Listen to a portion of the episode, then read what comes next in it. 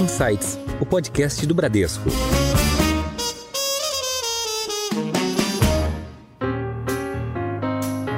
Olá, eu sou a Cris Botan e esse é o Insights, o podcast com ideias que provocam um novo jeito de pensar.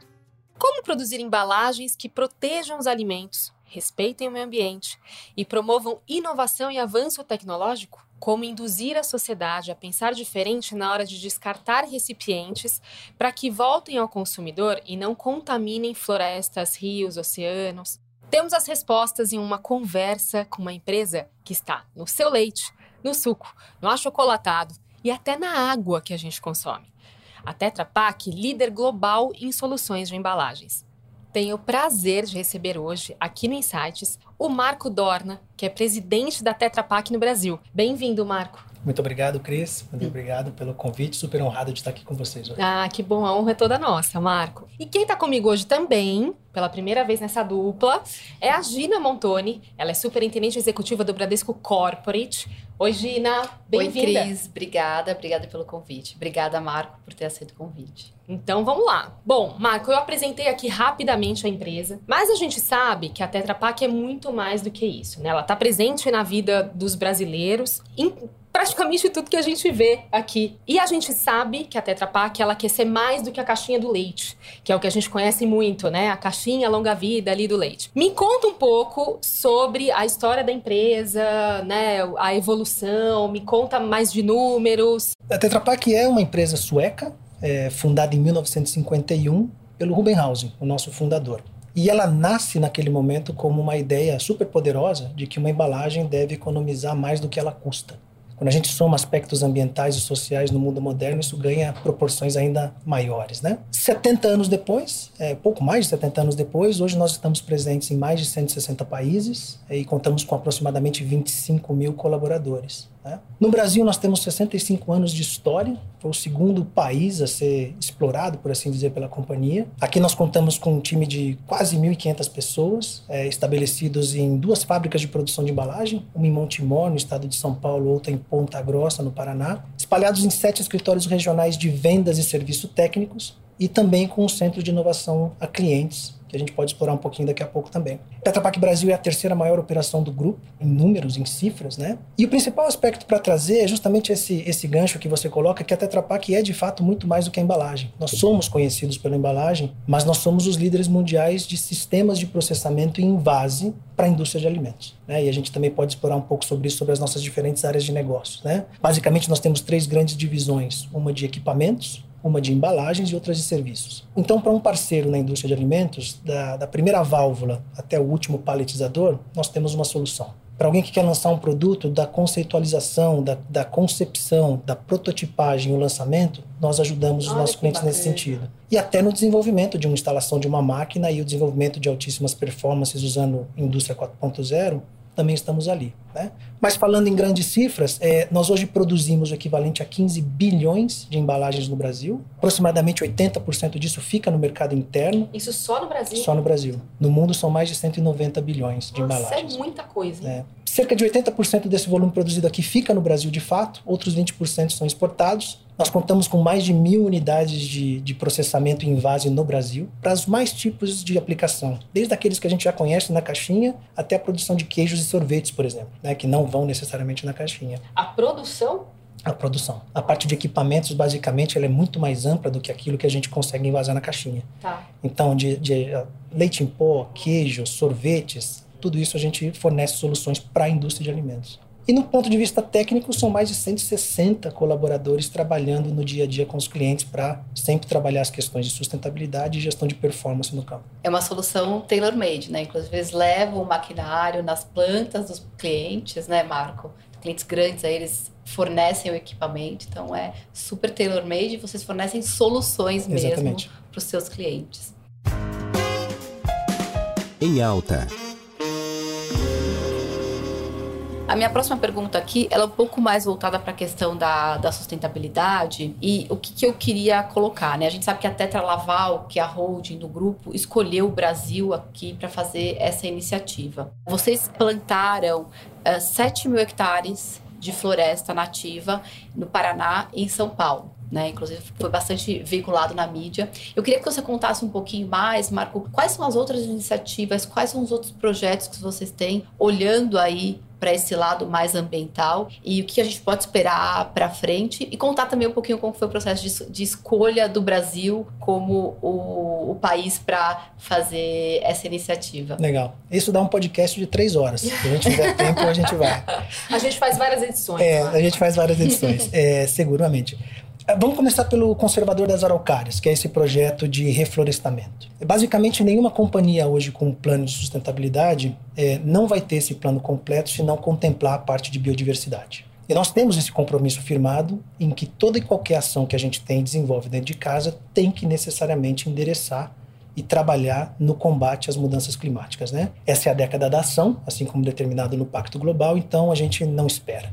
Esse projeto ele é a primeira iniciativa da Tetra Pak no âmbito global. Ele é um projeto global que encontra no Brasil o seu berço. Ele é o primeiro projeto baseado na natureza. E ele tem a ambição, sim, de, ao longo de 10 anos, reflorestar e preservar o equivalente a 7 mil hectares de floresta Mata Atlântica, porque é o segundo maior bioma em risco hoje. Apenas 13% da cobertura natural da Mata Atlântica permanece. E quando a gente olha para a, o ambiente das araucárias, que é Santa Catarina e Paraná, isso é ainda pior. Isso é na casa dos 3%.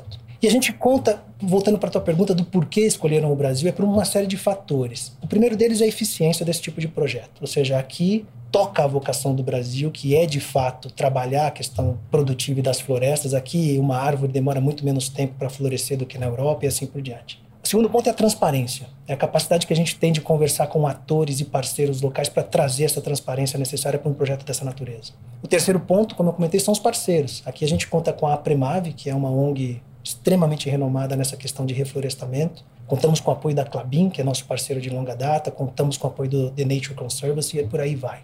Né? Então, a grande ambição do projeto, e por que, que ele é tão inovador? Não só pela iniciativa em si, mas muitas outras empresas têm seguido, mas é pelo modelo que a gente propõe, que é um modelo inovador e que a gente está aprendendo no piloto desse primeiro ano que a gente está fazendo. A ideia é que a gente consiga, através do pagamento de serviços ambientais aos pequenos produtores, a gente consiga gerar um novo curso de receita para esses pequenos produtores, para que a gente consiga de alguma maneira mostrar que a floresta vale mais em pé do que arrendada ou derrubada. A gente quer de fato trazer uma cultura diferente onde a gente combina o aspecto ambiental com o social. Então, em grandes linhas, esse é o projeto. Existe um segundo pilar desse projeto que é, ao longo desses 10 anos, certificar uma área equivalente a 13,7 milhões de hectares dentro dos padrões de carbono voluntário certificado pela Verra, para que outras empresas possam se unir a esse processo. Porque a gente entende que esse é um chamado global e que não é, apenas uma empresa não é capaz de resolver tudo. Né? Então, em grandes linhas, esse é o projeto, a gente, o coração está dentro desse projeto e a gente está aprendendo a dia a dia nessa jornada de 10 anos. Tem várias questões aqui, né, Marco, que é a sustentabilidade e é pensar também na sustentabilidade do negócio, uhum. né? Tem a sustentabilidade enquanto meio ambiente, né, enquanto sociedade e enquanto a empresa, o negócio, né? E aí falando nisso, conta um pouco pra gente sobre as perspectivas de novos negócios, novos produtos. Eu estava lendo né, sobre os, os, produtos e vocês estão com um novo caminho aí chamando de embalagens conectadas, uhum, né? Uhum. Conta pra gente sobre isso e o que, que tem de novidade aí.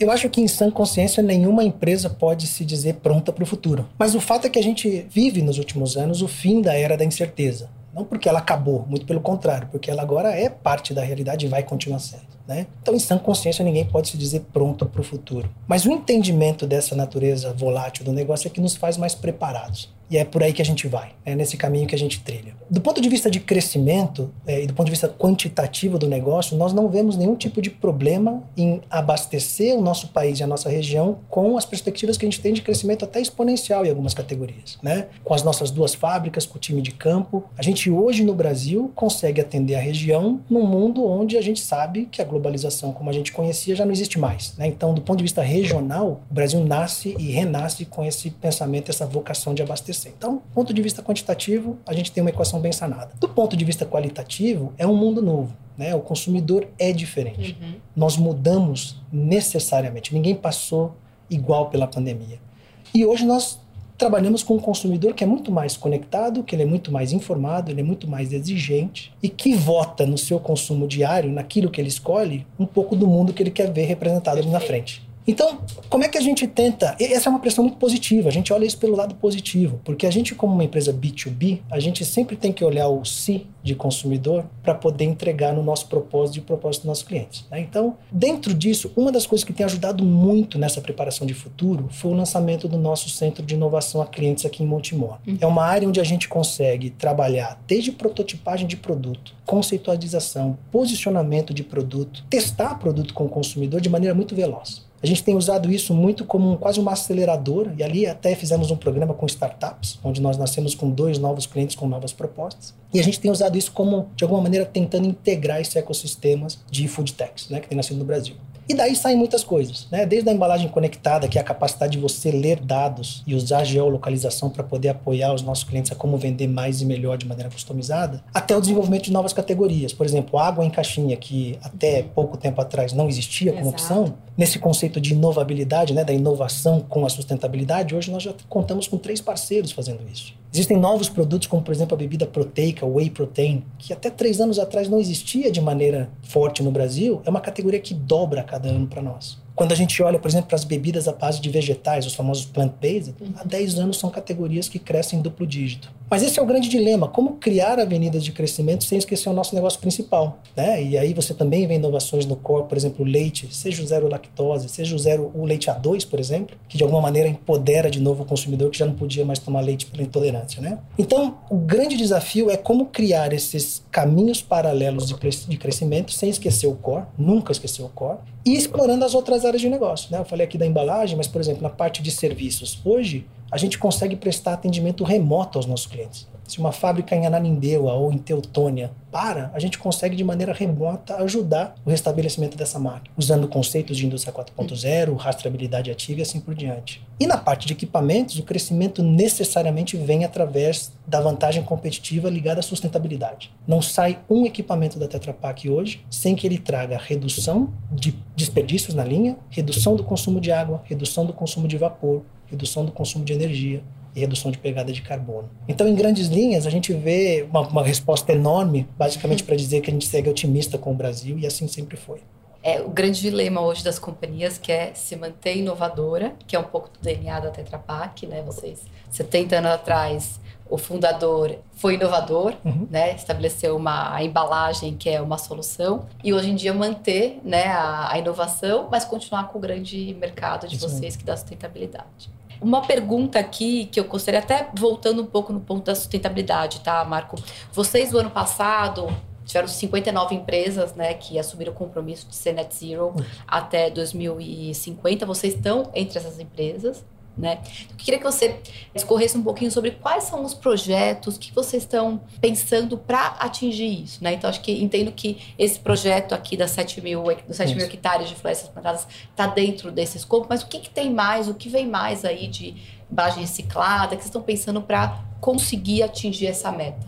É, de novo, esse dá mais três episódios, né, para a gente conversar. Porque, porque, de fato, uma empresa que trabalha no segmento que a gente trabalha, que faz o que a gente faz, que serve os clientes que a gente serve, ela não pode se limitar a dizer que tem uma área de sustentabilidade. Né? A sustentabilidade para nós é a própria estratégia. Uhum. E talvez a melhor forma de evidenciar isso é olhando o desenvolvimento de produtos, é o nosso core, né? e olhar a vida desse produto dentro da sua cadeia de valor e do seu ciclo de vida, né? Então, voltando um pouquinho, voltando lá para trás. O primeiro grande ponto é que a gente sempre se associa às mais renomadas entidades para certificar que a gente está no caminho certo de alguma maneira. Então, nós, há quatro anos, aparecemos lá na lista do CDP, né, na lista A do uhum. CDP. Nós fomos a primeira empresa do setor de alimentos a ter os, os, as metas aprovadas pelo Science Based Targets Initiative, do, do Carbon Trust. Somos signatários do Pacto Global, somos signatários do Acordo de Paris, somos signatários da Ellen MacArthur Foundation, e aí vai. Né? Então, a primeira coisa é se certificar que a gente está no caminho certo de acordo com a ciência. Primeiro ponto. O segundo ponto, dentro da nossa cadeia de valor, é entender que tudo e qualquer coisa que entra dentro do processo tem que necessariamente ser certificado. Então, papel que entra é certificado FSC,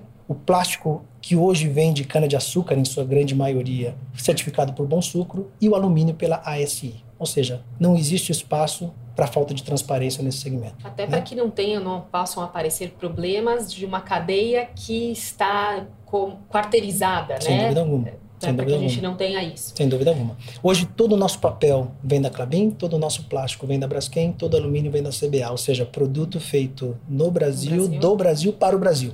É tudo daqui. Né? Tem certificação, todos, né? Todos. Tem a transparência, como você comentou, todos, a governança. Todos. Então, nasce lá de trás. Anteparo de gente da ciência, que tem capacidade de fazê-la, certificações de transparência, e a gente entra no nosso ciclo de vida. A embalagem longa-vida hoje é composta de três materiais: é papel, plástico e alumínio. Cerca de 88% desse conteúdo é renovável já. A gente já nasce com uma vantagem competitiva muito grande. Né? O papel vem da, da, das nossas florestas, certificadas, obviamente. O plástico, que em grande maioria hoje é feito através da cana-de-açúcar. E nós temos o alumínio. Existem várias inovações nesse segmento, ou seja, como ampliar a nossa participação dos outros elementos, basicamente fibra, e essa é a nossa grande missão. Nossa grande missão até 2030 é ter a embalagem mais sustentável do mundo de alimentos, que significa dizer uma embalagem 100% de material renovável e ou reciclado, e necessariamente zero em carbono, tá? existe uma série de iniciativas aí, né? A gente foi pioneiro em lançar o plástico verde, como eu falei, mas na Europa você já usa plástico reciclado na composição da embalagem através de balanço de massas. Existe uma série de inovações nessa área.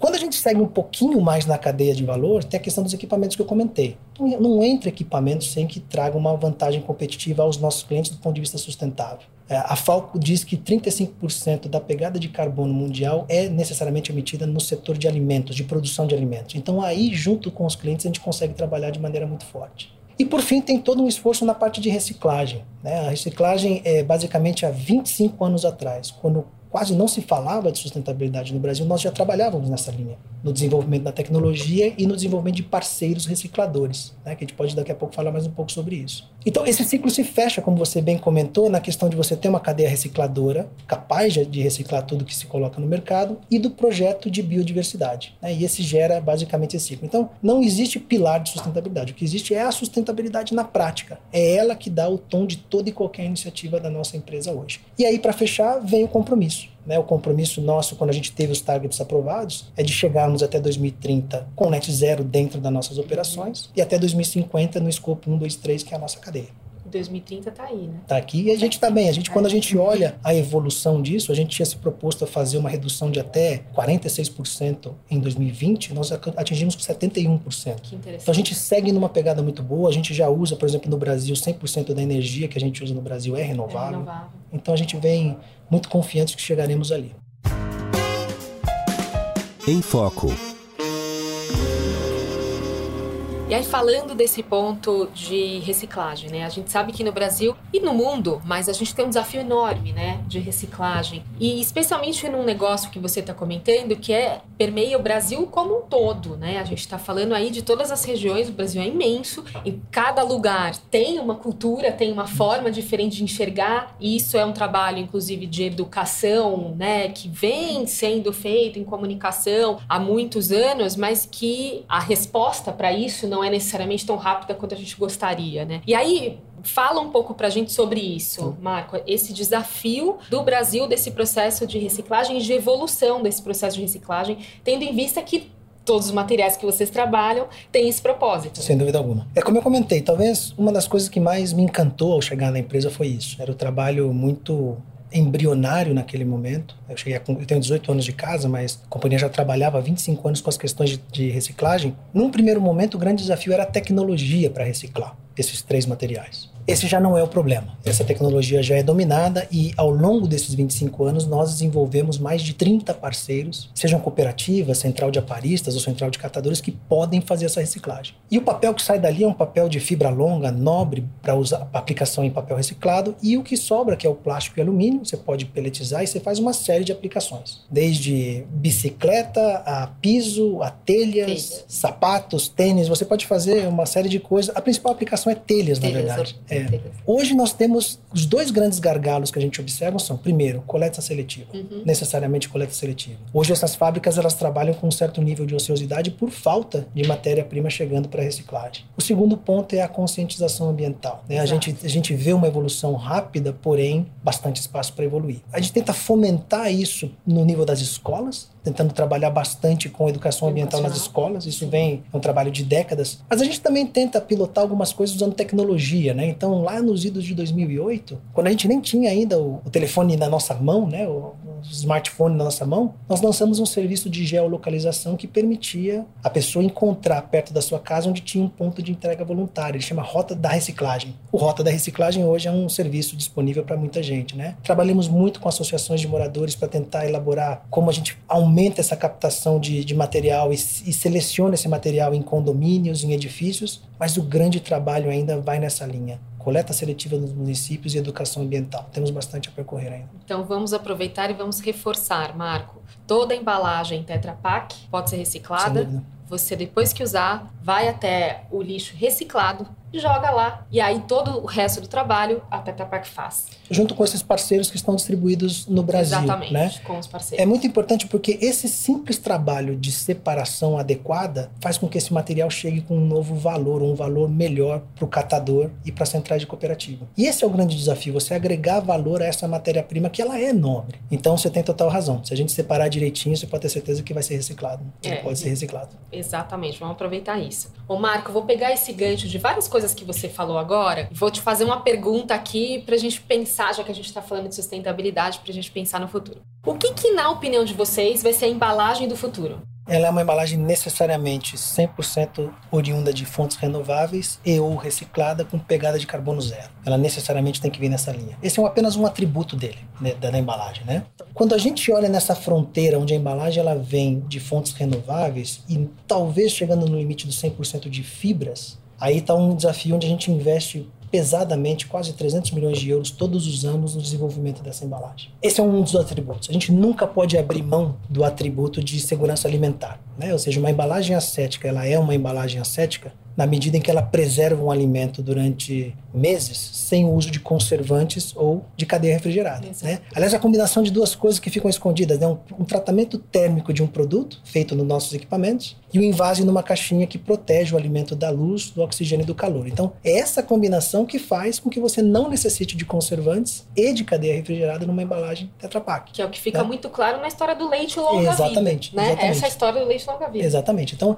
ali você pode ter certeza que você tem um produto constituído dessa maneira. Então, a nossa embalagem, ela necessariamente nasce com esse pilar de segurança alimentar. É justamente esse pilar da segurança alimentar que dá tom para nossa missão. A nossa missão é distribuir alimentos seguros em todas as partes. Então, ela é uma função fundamental, mas ela tem que vir associada com outros atributos, né? A questão de ergonomia, com a questão de aparência no ponto de venda, perfil ambiental, né? Conveniência e por aí vai. Mas na composição da embalagem, o que a gente olha é justamente isso, uma embalagem 100% feita de material reciclado e ou fonte renovável necessariamente com pegada zero de carbono. Ô Marco, vocês têm um, um lema, né, vamos dizer assim, que é a prioridade das pessoas, do planeta e dos isso, alimentos, né? Isso. Que resume aí um pouco do que você falou agora, que está dentro da missão de vocês, né? Isso é muito interessante, porque, de novo, né, a gente, quando fala em Tetra Pak, está falando de embalagem para vários tipos de alimentos que a gente consome, que a gente encontra no mercado, que a gente tem dentro de casa e a segurança tem que ser o item principal, né,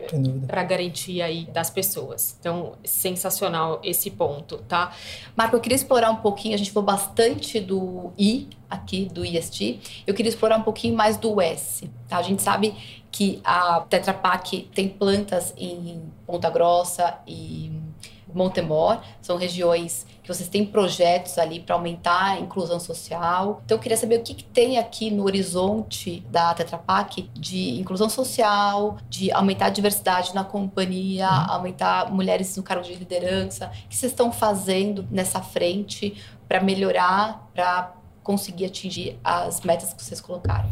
Há cerca de mais ou menos dois anos, um comitê autônomo se formou na base da empresa, com diferentes perfis, com diferentes ideias, para elaborar um plano de diversidade. E baseado um pouco nessa história de uma empresa que sempre promoveu essa troca de maneira muito ativa, né? Esse plano ele nasce com essa ambição de promover justamente mais diversidade em diferentes recortes, né? Hoje a gente tem basicamente três grandes áreas de foco, que é do gênero, que é o racial e as pessoas com deficiência. Sem nunca esquecer os demais, porque é obviamente um, o trabalho de base é o de inclusão, de preparação do nosso time para inclusão.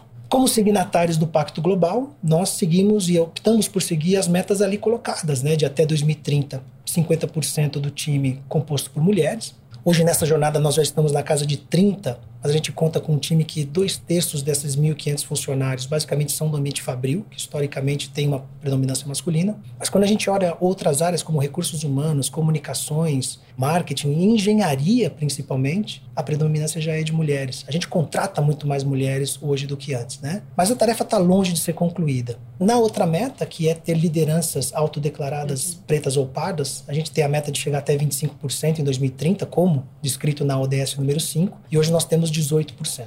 Mas é um trabalho muito longo e muito forte e o grande tema para nós no momento é o seguinte, né? É um trabalho diário de peregrinação e de pregação para que a gente seja intolerante com todo e qualquer tipo de intolerância dentro da empresa, para que a gente crie de fato um ambiente seguro e saudável, para que as pessoas possam vir para o ambiente de trabalho e ser quem elas são. Né? Elas possam explorar suas competências, suas capacidades, suas personalidades, e isso é inclusão. A gente gosta muito de falar lá dentro que a gente tem que aproveitar esse momento como líderes da empresa para transformar a nossa empresa para que ela reflita ali dentro um pouquinho do mundo que a gente quer ver lá fora. Esse é muito do nosso trabalho, é a nossa doutrina, é o nosso dia a dia e a gente não vai parar enquanto a gente não chegar onde a gente quer. É isso. Cuide do seu entorno, né? Primeiro, para que você consiga ver a transformação que você quer no mundo como um todo, né?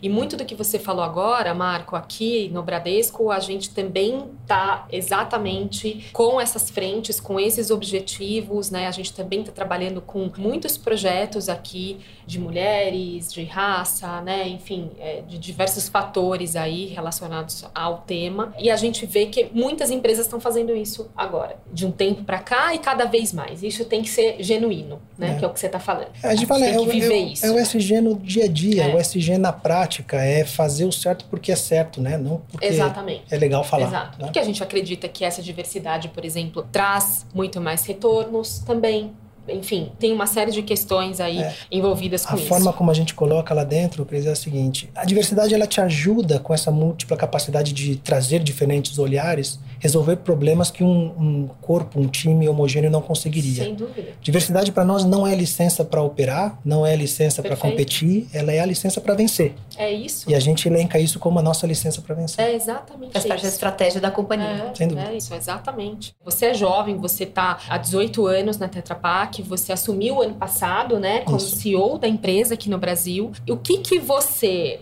deixa aqui pra gente como inspiração do que é que fez você chegar lá? Ah, é difícil dizer. É, eu acho que tem. A gente nunca pode tirar também um pouco do elemento da sorte. A gente tem que ser muito humilde para dizer que timing e sorte na carreira também tem, tem um certo valor. Mas a gente não pode eliminar a perseverança, né? Acho que duas coisas são fundamentais nessa nossa jornada. Uma é humildade. A gente sempre aprende com todo mundo à nossa volta. Eu, como economista, numa empresa que naquele momento era muito mais baseada em engenharia, talvez do que seja hoje, eu sempre era a pessoa menos conhecedora da sala. E eu sempre me apaixonei pela capacidade de aprender com as outras pessoas. Então, humildade é sempre fundamental. E perseverança, batalha dia a dia, ter muito claro o que você quer, sorte um pouquinho também e fundamental a família estar tá feliz junto contigo. Né? Nessas experiências que eu tive fora do Brasil, morando quatro anos, por exemplo, na Arábia Saudita, foi fundamental a presença da minha esposa junto comigo, né? Desde o primeiro dia até o último, aproveitando a experiência como uma experiência, tentando deixar de lado tudo que possa vir de maneira não tão boa, né? É difícil ter uma receita, porque o que funciona para um não funciona para outro, né? Mas eu acho que humildade funciona para todo mundo e perseverança.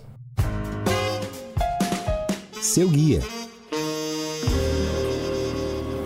estamos chegando ao fim de mais uma conversa. Como você disse algumas vezes aqui, Marco, a gente ficaria por horas aqui conversando sobre todas as, as novidades e toda a história incrível da Tetra Pak. E eu vou manter uma tradição que a gente tem aqui no Insights, que é de pedir dicas culturais aos nossos convidados. E aí me fala, Marco, ideias de livro, série, filme, teatro. Me conta aí a sua dica do dia. Olha, eu tenho uma filha de 5 anos. E nos últimos cinco anos, todas as dicas culturais estão ligadas ao universo infantil. Então, de Patrulha Canina a palavra cantada, vou saber ajudar vocês. Até Ah, eu também sei, posso te ajudar. É.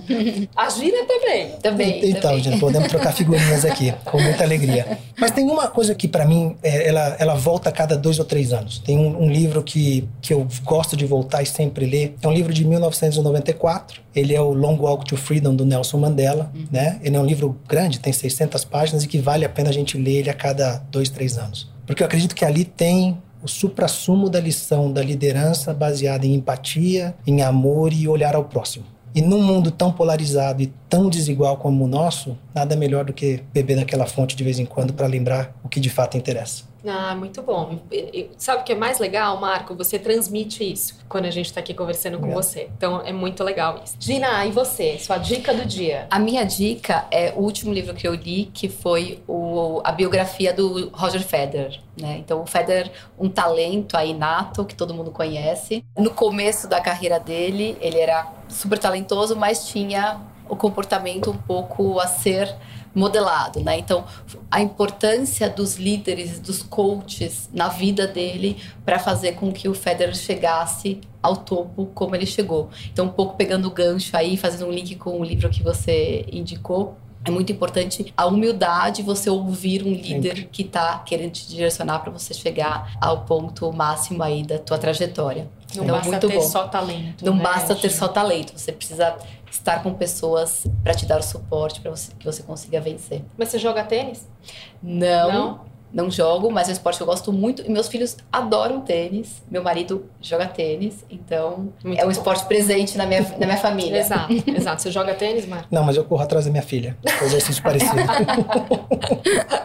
ah, maravilha. Eu tentei jogar, mas não continuei. Bom, Quero agradecer a participação do Marco Dorna, que é presidente da Tetra Pak no Brasil. Marco, super obrigada pela sua participação incrível, pelos insights, pela inspiração é, e por ter trazido para a gente aqui grandes ensinamentos hoje. Muito obrigado, super honrado de estar aqui com vocês. Voltarei sempre que chamado. Ah, muito, obrigado. bom. Eu Obrigada, Marco. Foi um prazer tá, te ouvir, ouvir a tua liderança inspiradora, liderança jovem. E prazer em estar aqui. Obrigada pela sua participação. Obrigada a você também, Cris. Obrigada a você, Gina. Espero fazer essa dupla com você mais vezes, tá bom? Volte Faremos. mais vezes. Obrigada, viu? Bom, o Insights está nas principais plataformas de áudio e agora também no Instagram, no perfil podcast.insights. Siga a gente, fique por dentro das gravações, dos bastidores e muito mais. Tchau!